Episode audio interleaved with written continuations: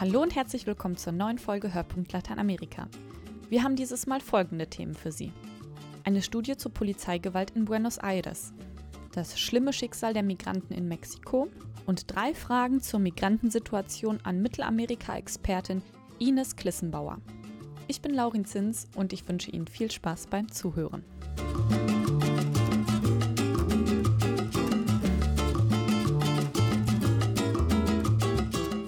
Nach Jahren der Militärdiktatur wirkte Argentinien gefestigt. Demokratie kehrte ein. Die Hoffnung war groß, dass Gewalt und Menschenrechtsverletzungen durch Sicherheitskräfte vorbei sein würden. Doch diese Hoffnung zerschlägt sich. Übergriffe, Folter und der schnelle Finger am Abzug bei den Polizeibeamten bleiben ungesühnt. Die promovierte Politologin Anja Feth hat in ihrem Buch Staat, Polizei und Alltag in Buenos Aires die Polizeigewalt in der Stadt analysiert. Eva Kanowski stellt die Studie vor. Als Argentinien 1983 nach sieben Jahren Militärdiktatur zur Demokratie zurückkehrte, hofften die Bürgerinnen und Bürger vor allem eines, dass nun Schluss sei mit Gewalt und Menschenrechtsverletzungen seitens der Sicherheitskräfte. Das Militär zog sich in die Kasernen zurück und seitdem obliegt es allein der Polizei, im Lande für Recht und Ordnung zu sorgen. Doch bis heute berichten argentinische Medien sowie Amnesty International immer wieder von Übergriffen der Polizei, die im Übrigen meist ungesühnt bleiben. Da ist nicht nur von Folter auf Polizeiwachen die Rede, auch der Gatillo Fácil, der schnelle Finger am Abzug, kostet jedes Jahr zahlreiche Menschen das Leben. Die Polizei hat denn auch in der Bevölkerung ein denkbar schlechtes Image. Sie gilt als gewalttätig, korrupt und kriminell, schreibt die Politikwissenschaftlerin Anja Feth in ihrer Studie Staat, Polizei und Alltag in Buenos Aires. Argentinien ist ein föderaler Staat und die Polizei fällt in die Verantwortlichkeit der Provinzen. Für die Sicherheit der rund 2,8 Millionen Einwohner der Bundeshauptstadt Buenos Aires ist die Bundespolizei zuständig, und von ihr handelt das Buch.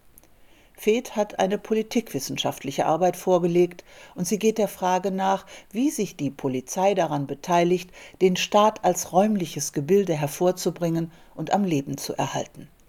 Doch jenseits sich wiederholender theoretischer und methodischer Überlegungen dazu und einer sperrigen Sprache liefert Anja Feths Untersuchung dem an der argentinischen Polizei interessierten Leser brauchbare Erkenntnisse. Sie erzählt die Entstehungsgeschichte der 1880 ins Leben gerufenen Polizei von Buenos Aires. Die herrschenden Eliten sahen sich damit konfrontiert, dass die Konflikte in der Industrie zunahmen, anarchistische und sozialistische Ideen im Zuge der europäischen Immigration zunehmend an Einfluss gewannen und die argentinische Mittelklasse um eine Beteiligung an der politischen Macht kämpfte. Gleichzeitig wurde Kriminalität zunehmend zum Gegenstand öffentlicher Debatte, Kriminalität und politischer Widerstand, häufig synonym gedacht, wurden als etwas der argentinischen Gesellschaft Fremdes konstruiert – dass dieser Schaden zufüge und deshalb verhindert werden müsse. Kriminelle und politische Gegner sollten identifiziert, eingesperrt oder auf andere Weise handlungsunfähig gemacht werden. Die Repression politischen Widerstands, wie sie sich in der letzten Diktatur manifestierte, hat also Tradition in der Polizei der argentinischen Hauptstadt. Feth stellt die an das Militär angelehnte, streng hierarchische Organisationsstruktur und Kultur der Polizei vor, der zufolge beispielsweise ein pensionierter Polizist weiterhin seine Dienstwaffe tragen und benutzen darf. Denn Polizist bleibt man in Argentinien ein Leben lang. Befehlen ist bedingungsloser Gehorsam zu leisten, das Handeln ranghöherer Beamter darf nicht hinterfragt werden und die Frage nach der Verhältnismäßigkeit der Mittel müssen sich argentinische Polizisten nicht stellen, was die enorm hohe Quote der Festnahmen, aber auch den häufigen Schusswaffengebrauch erklärt. Anja Feth spürt der Korruption nach, wenn sie den Schutzgeldforderungen nachgeht, die Polizisten an Drogendealer, Prostituierte und sogar harmlose Straßenhändler richten und sie arbeitet dabei sehr deutlich den Widerspruch zwischen dem gesetzlich festgelegten hohen moralischen Anspruch an die Polizei und deren tatsächlichem Handeln heraus. Widersprüchlich stellt sich auch die Haltung der Bevölkerung gegenüber der Polizei dar, wie Feth in Interviews mit Bürgerinnen und Bürgern der armen Stadtteile Lugano und Villa Soldati herausgefunden hat.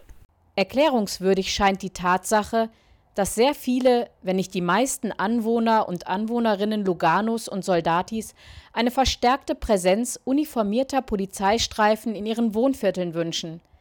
Das liegt meines Erachtens nicht daran, dass sie noch nie schlechte Erfahrungen mit der Polizei gemacht hätten. Vielmehr scheint das grassierende Unsicherheitsproblem den Mythos, dass der Staat Sicherheit, Ordnung und Kriminalitätskontrolle innerhalb seiner Grenzen gewährleisten kann, verstärkt aufleben lassen. Schreibt Feth. Schlechte Erfahrungen mit der Polizei machen die Menschen in den armen Vierteln ständig, und das Buch bringt dafür viele Beispiele.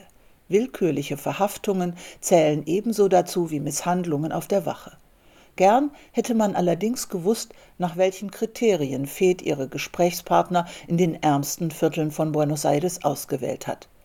Gern hätte man noch etwas über die Inhalte der Polizeiausbildung erfahren, ob sie etwa Menschenrechtsaspekte berücksichtigt. Auch Stellungnahmen der Polizei zu den ihnen von der Bevölkerung zur Last gelegten Vorwürfen wären interessant gewesen. Dennoch, Wer sich für die Situation der Menschenrechte in Argentinien interessiert, dem sei das Buch Staat, Polizei und Alltag in Buenos Aires empfohlen.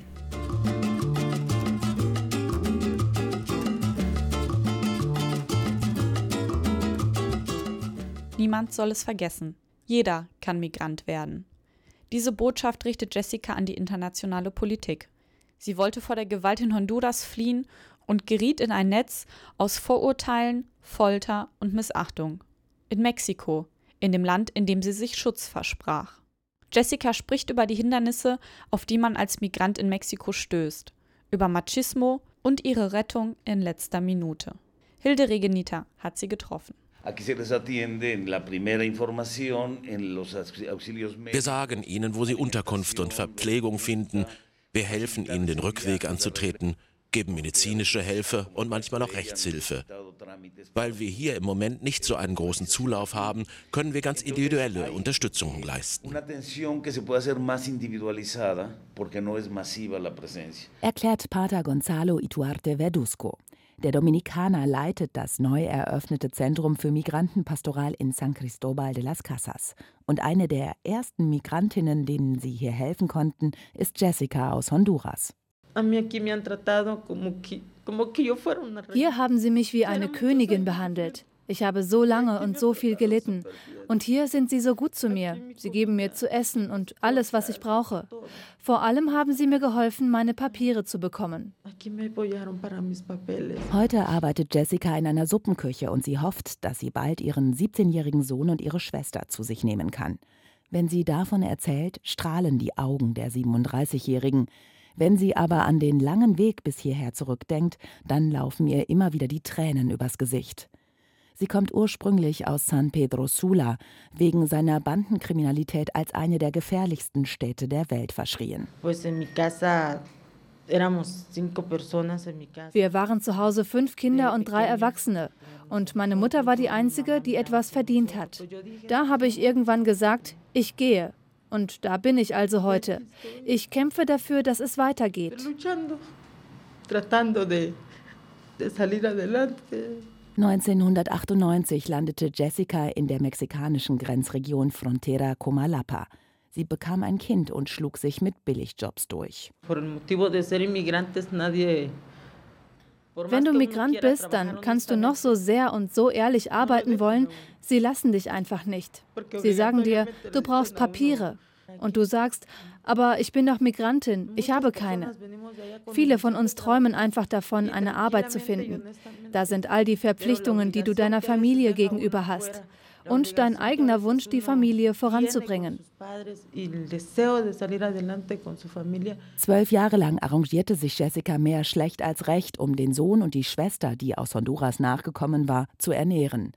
Dann wurde sie plötzlich festgenommen. Ein anonymer Anrufer hatte sie beschuldigt, illegal Migranten über die Grenze zu bringen, also als Menschenhändlerin zu arbeiten. Und da war dann dieser Mann. Den Namen konnte ich nie vergessen. Francisco Maldonado Cruz von der Stadtverwaltung. Er hatte meinen Fall genau studiert und wusste Bescheid. Er wusste, dass an den Vorwürfen gegen mich nichts dran war. Er ist in meine Zelle gekommen und hat gesagt, Du weißt, dass ich dich zurück nach Hause schicken kann. Ich weiß, dass nicht stimmt, was sie über dich sagen. Wenn du mit mir ins Bett gehst, bist du frei. Wenn nicht, nicht. Du bist nicht von hier. Kein Mensch wird dir glauben. Ich konnte das nicht und habe Nein gesagt. Daraufhin haben seine Leute angefangen, mich bestialisch zu schlagen und zu treten. Sie haben sie gegen die Wand geschleudert und immer wieder mit eiskaltem Wasser überschüttet so lange bis sie ein falsches Geständnis unterschrieb. Am Tag danach verlor Jessica ihr Kind. Sie war im dritten Monat schwanger gewesen. Und dann haben sie mich ins Gefängnis hier in San Cristobal gebracht und nach zwei Jahren haben sie mich zu sechs Jahren Haft verurteilt. Am Ende habe ich viereinhalb Jahre gesessen, einzig und allein deshalb, weil ich keine Papiere hatte und niemanden, der mich verteidigt. Und weil ich keine Ahnung hatte, welche Rechte ich hatte. Irgendwann Ende 2015 wurden dann Pater Gonzalo und seine Leute auf den Fall aufmerksam.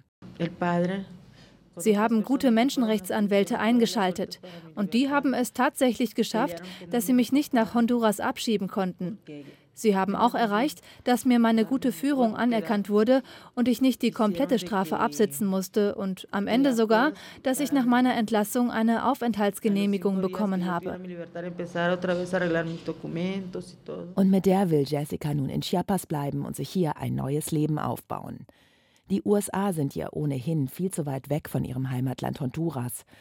Eines möchte sie Politikern gerne mal sagen, ganz egal ob hier in Mexiko, den USA oder sonst wo.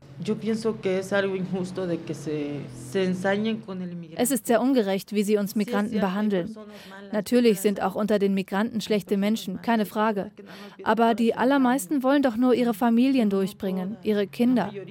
So viele müssen doch ihre Lieben zurücklassen, sogar Mütter und Väter, die im Rollstuhl sitzen oder kleine Geschwister. Die Leute sollten sich ans Herz fassen, wenn sie einen Migranten sehen.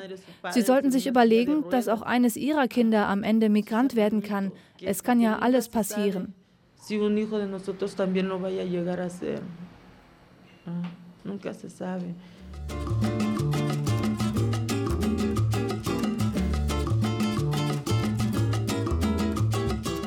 Das schreckliche Schicksal von Jessica aus Honduras ist leider kein Einzelfall. Gewalt und Bandenkriege erschüttern Mittelamerika und zwingen insbesondere Minderjährige zur Flucht. Ines Klissenbauer ist Mittelamerika-Expertin des Lateinamerika-Hilfswerks Adveniat und kennt die Situation vor Ort. Frau Klissenbauer, Minderjährige fliehen nicht nur vor der Gewalt in der Heimat, auch die Aussicht auf ein besseres Leben mit Bildung und Chancen lockt viele Minderjährige in den Norden Amerikas. Wie sieht der Ablauf einer solchen Flucht genau aus? Die Flucht, die läuft überwiegend mit Schleppern.